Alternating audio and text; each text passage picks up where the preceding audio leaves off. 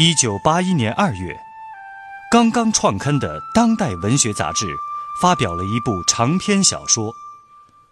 小说描写了一九六三至一九七九年间中国南方农村的社会风情。作者古华把自己熟悉的南方乡村里的人和事囊括浓缩进一部小说里，与政治风云与风俗民情图画。借人物命运演乡镇生活变迁，通过一幅幅生动的乡村生活图景，展示了大时代的深刻变化。请听长篇小说《芙蓉镇》，作者古华，由人民文学出版社出版，演播聂梅。芙蓉镇。被列为了全县乡镇革命化的典型，李国香则成为活学活用政治标兵。不久，因为革命需要年轻有为的女闯将，她被提拔担任了县委常委兼公社书记。为了巩固四清的成果，他大部分时间仍然住在芙蓉镇供销社的高围墙里。可没出半年，他在县常委、公社书记的靠背椅上，这屁股还没有坐热呢，一场更为迅猛的大运动，洪水一般的铺天盖地而来。李国香惊惶不安了几天，但是他立即就站到了这场新的大运动的前列，领导运动，主动积极。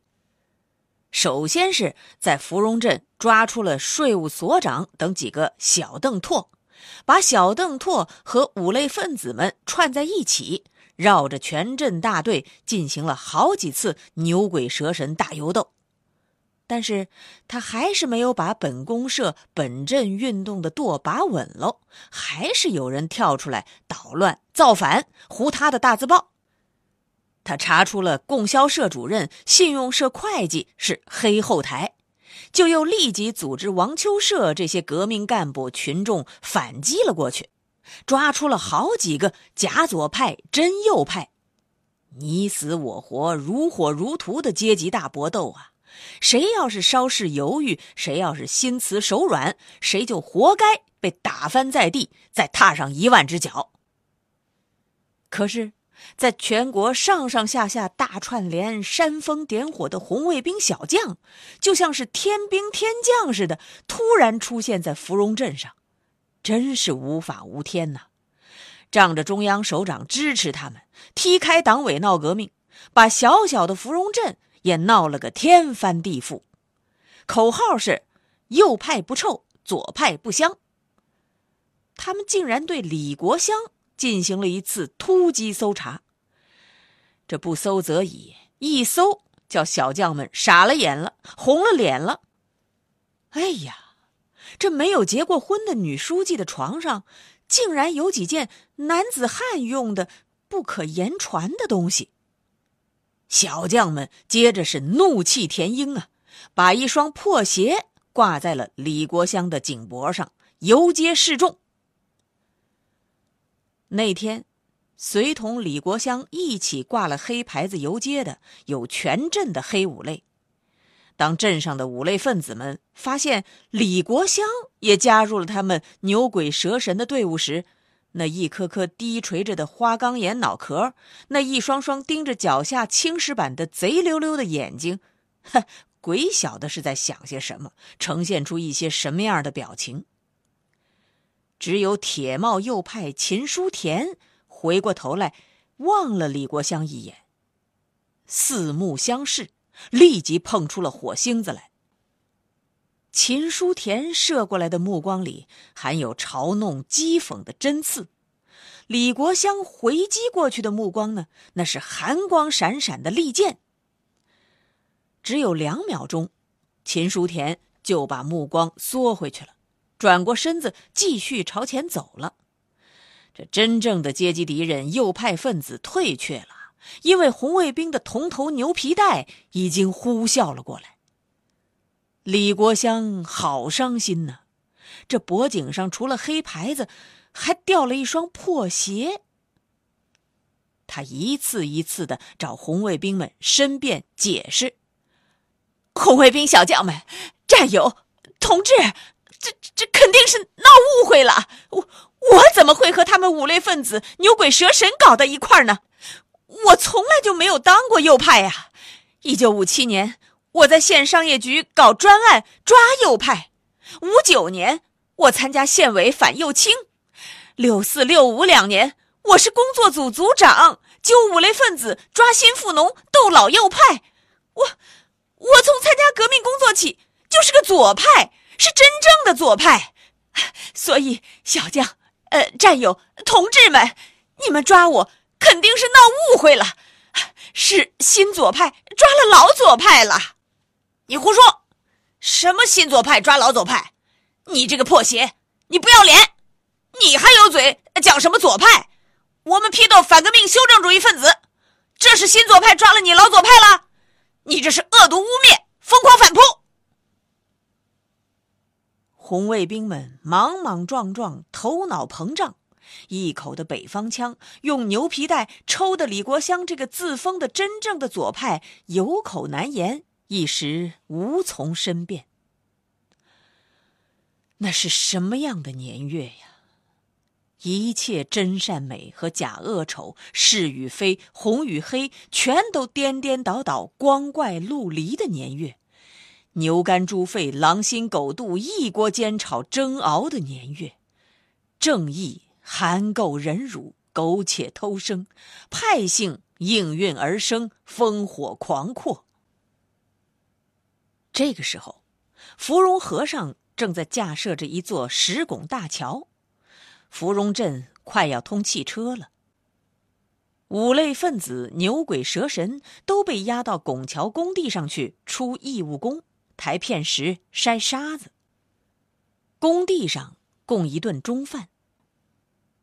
李国香死也不肯和新富农婆胡玉英共一个铁筛筛沙子，更不肯和老右派秦书田共一根扁担抬片石。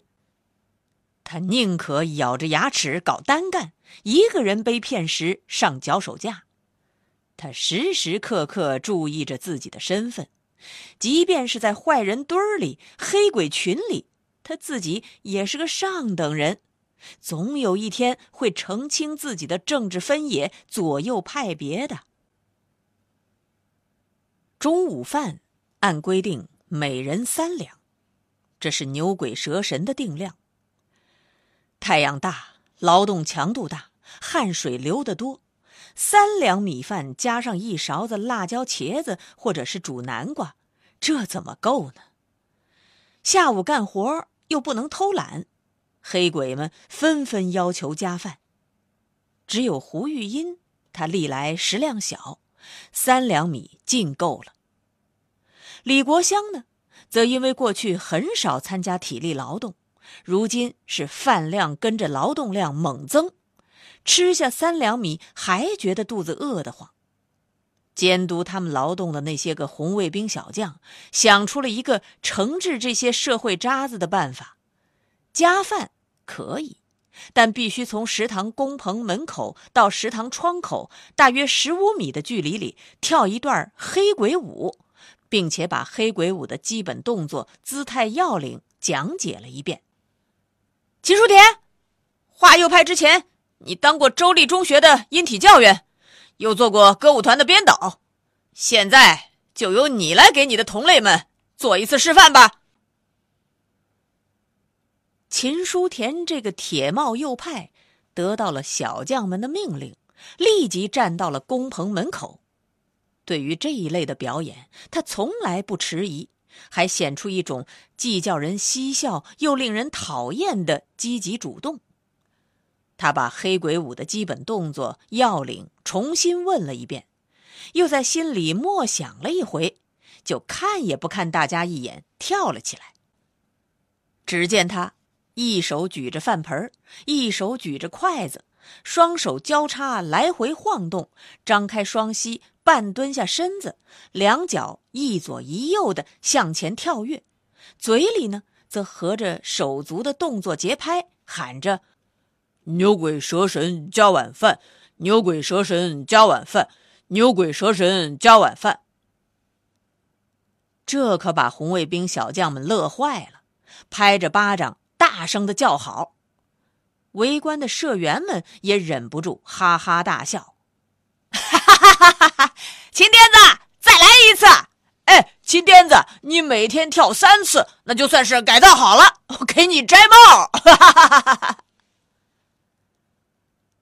五类分子们却叫秦癫子的舞蹈吓傻了。有的脸色发青，像是刚从坟地里爬出来的；有的则低下头，转过身子，生怕被小将们或者是革命群众点了名，像秦癫子那样的去跳黑鬼舞。但是，谁也没有张皇失措，更没有哭。这些家伙是茅坑里的石头，又硬又臭。早已经适应惯了各种各样的侮辱了，他们哪里还晓得人间尚有羞耻二字？食堂大师傅没有笑，而是看呆了。天哪！文化大革命有红宝书、语录歌、老三篇天天读、破四旧、打菩萨、捣庙宇、抄家、搜查。还有这种黑鬼舞，这就是新文化，这就是新思想、新风俗、新习惯。大师傅大约是心肠还没有铁硬，思想还没有非常的无产阶级化。他在往秦书田的饭盆里扒饭的时候，双手在发抖，眼睛里含着泪花。这一天，李国香的肚子实在是太饿了。他等着红卫兵小将和革命群众笑闹的高潮过去之后，就端着空饭盆径直朝窗口走过去。他就像是要以这样的举动来表示自己和真正的右派黑五类们相区别似的。可是，红卫兵小将们。偏偏不放过他，偏偏要把他归入牛鬼蛇神的行列。站住！你哪儿去啊？就是你这破鞋，向后转，目标门口，正步走。一个女红卫兵手里呼呼的挥转着一根宽皮带，在后边逼住了他。他怕挨打，赶快退到了门边。脸上挤出了几丝笑容。小将、战友、同志，我我我饱了，我我不加饭了。鬼跟你是同志战友，饱了？哼，你饱了？你说，你为什么那么威风？你向谁示威？向谁挑战呢？你以为你比别的牛鬼蛇神要高贵吗？现在，不管你加不加饭。我们都要勒令你从这个门口向那个窗口，学着秦右派那样跳一段黑鬼舞给大家看看。对，就要他这个战友跳，嘿嘿，就要他这个战友来跳。哈哈哈哈哈！哎，大家看呐，他那瓜子脸、水蛇腰，这手长脚长，身段苗条，那是个跳舞的料子呢。他不跳也可以，叫他爬一段。呃，对。让他爬爬一段。红卫兵小将们叫闹了起来。不知道为什么，这些外地来的小闯将，这些好玩恶作剧的飞天蜈蚣，特别看不起这个女人，也特别憎恨这个女人。小将、战友、同志们，我我我我实在不会跳，我我。我从来也没有跳过舞，啊！你们你们不要发火！哎呀哎呀啊！不要不要用皮带抽我！不要抽我！好好好，我我爬，我爬，我我爬到那个底下，我爬。李国香含着心酸的泪水趴了下去，手脚并用的爬着，像一条狗。连续的向左转，事物走向了自己的反面。以整人为乐事者，后来自己也被整。佛家把这叫做因果报应，循环转替。后来到了一九六八年底，县革命委员会成立的时候，李国香的政治派属问题终于搞清楚了，恢复了他一贯就是革命左派的身份。被结合为县革委会常委、公社革委会主任。其实，他不该有什么怨言牢骚的。他自己不就在历次的政治运动的动员会上指出过，在运动初期，广大群众刚刚发动起来的时候，是难免有点过火行动的。问题在于如何控制、引导，不能去吹冷风、泼冷水。这可是他自己说过的话。何况，这是一场史无前例的无产阶级文化大革命，更是难免会出现左派打左派、好人打好人之类的小小的偏差呢。芙蓉镇以生动的艺术形象演绎了这样一个主题：在一个封建专制文化传统根深蒂固。贫困落后的国度，一种偏狭的、激进的阶级斗争理论与人性之恶相结合，会释放出多么巨大的破坏性能量！它不仅催生了像王秋社那样好吃懒做、不劳而获的运动根子，像李国香那样攀附权贵、心术不正的弄潮儿，也扭曲正常的人性。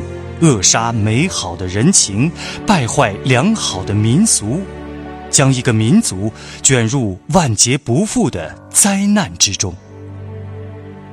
长篇小说《芙蓉镇》正在播出。真是奇特的年代才会有的奇特的事。而这些事的确在神州大地天南海北发生过，而且显得那么的庄严、神圣、肃穆，这就更显得荒诞了。如今的人们简直不相信有过这样荒诞的事情，可是，那的确是真实发生过的。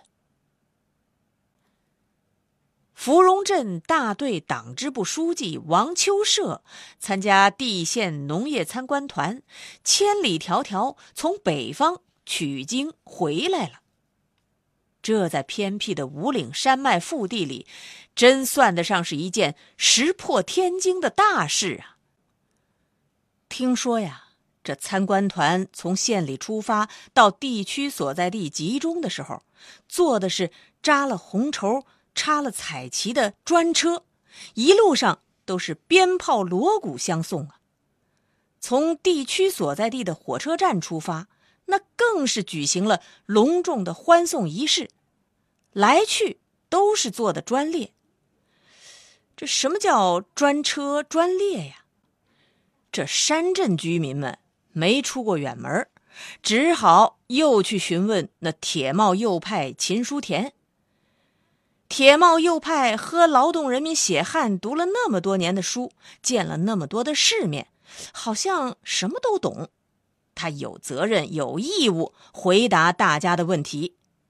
他说呀，这专车呢，一般是指专供首长单独乘坐的小卧车，呃，也泛指重要会议包乘的大轿车。过去讲啊，看老爷要看轿子。